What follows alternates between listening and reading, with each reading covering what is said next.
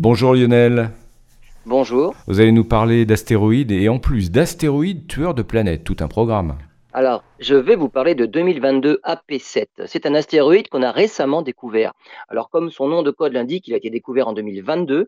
En quoi est-il remarquable? En fait, les astronomes le qualifient astéroïde tueur de planètes. C'est peut-être un peu exagéré, sachant que l'astéroïde qui a conduit à l'extinction des dinosaures faisait 10 km de diamètre, alors que celui-ci, 2022 AP7, n'en fait que 1,5.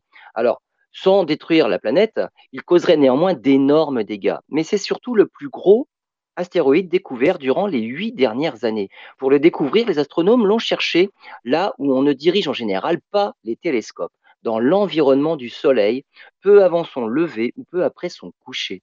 Et c'est là qu'ils viennent de découvrir en fait trois nouveaux astéroïdes, dont le plus gros est 2022 AP7. Si les astronomes ont découvert cet astéroïde dans les lueurs du crépuscule, cela veut dire aussi que son orbite se trouve à l'intérieur de celle de la Terre. Il se peut même qu'un jour il puisse devenir un danger pour la Terre. Environ 25 astéroïdes ont été observés sur des orbites à l'intérieur de celle de la Terre.